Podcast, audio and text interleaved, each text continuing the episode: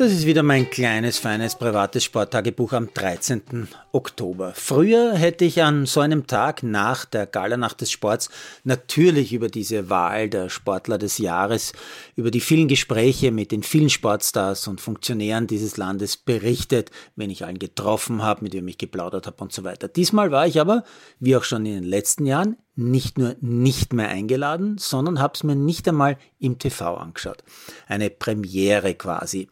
Äh, und siehe da, ich kann auch ohne Sporthilfe Gala gut leben. Ich gebe schon zu, ich finde es noch immer ein bisschen eigenartig, dass ich als Sportjournalist, der seit mehr als 40 Jahren aktiv ist und vor allem auch Gründungsmitglied jener Vereinigung ist, die diese Wahl eigentlich durchführt, nämlich die SMA, die Sports Media Austria, dass ich also als einer der wählenden Sportjournalisten nicht einmal mehr eingeladen werde. Aber okay, die Sporthilfe als Co-Veranstalter und der ORF als TV-Station, die wollen an den schönen Tischen natürlich auch vor allem zahlende Sponsoren und aktuelle Sportstars sehen, schöne Menschen und nicht alternde Sportreporter.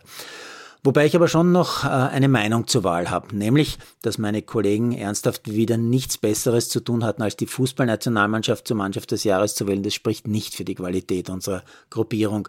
Richtig gefreut habe ich mich hingegen über die Wahl von Eva Pinkelning zur Sportlerin des Jahres. Das wiederum spricht für die sportjournalistische Qualität unserer Vereinigung. Mit einem Auge habe ich äh, heute auf der Zone das Bundesliga-Match Nürnberg gegen Hoffenheim gesehen und gesehen, dass leider Niki Biller und auch Chiara D'Angelo bei Hoffenheim nur auf der Bank gesessen sind und Julia Hickelsberger Füller noch immer verletzt ist. Das tut mir echt leid.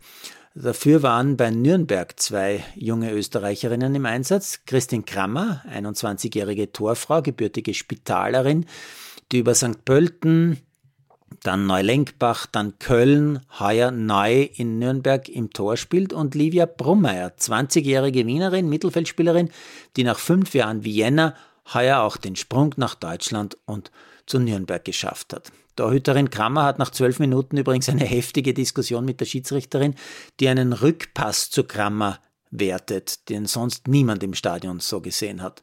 Bleibt aber zum Glück ohne Folgen. Hoffenheim geht äh, allerdings trotzdem erwartungsgemäß nach nicht einmal einer halben Stunde in Führung. Nürnberg in dieser Saison drei Spiele, drei Niederlagen, Hoffenheim immerhin zwei Siege. Und knapp vor der Pause verursacht Brunmeier dann leider ein bisschen ungeschickt einen Elfer, den Hoffenheim gleich zum 2 zu 0 nützt.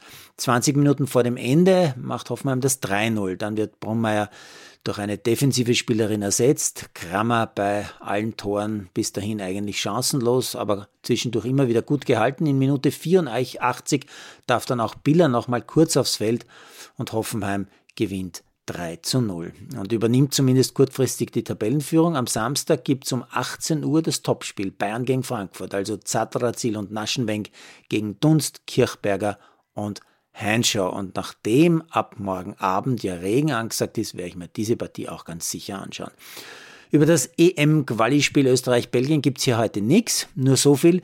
Ich müsste diesen Podcast nach Mitternacht machen, wenn ich auf die ORF-Übertragung des Spiels warten würde, denn die beginnt erst um 23.50 Uhr. Und Servus TV, wo live übertragen wird, will ich nicht bei der Quote helfen. Dort gibt es an anderer Stelle allerdings zu viele Schwurbler.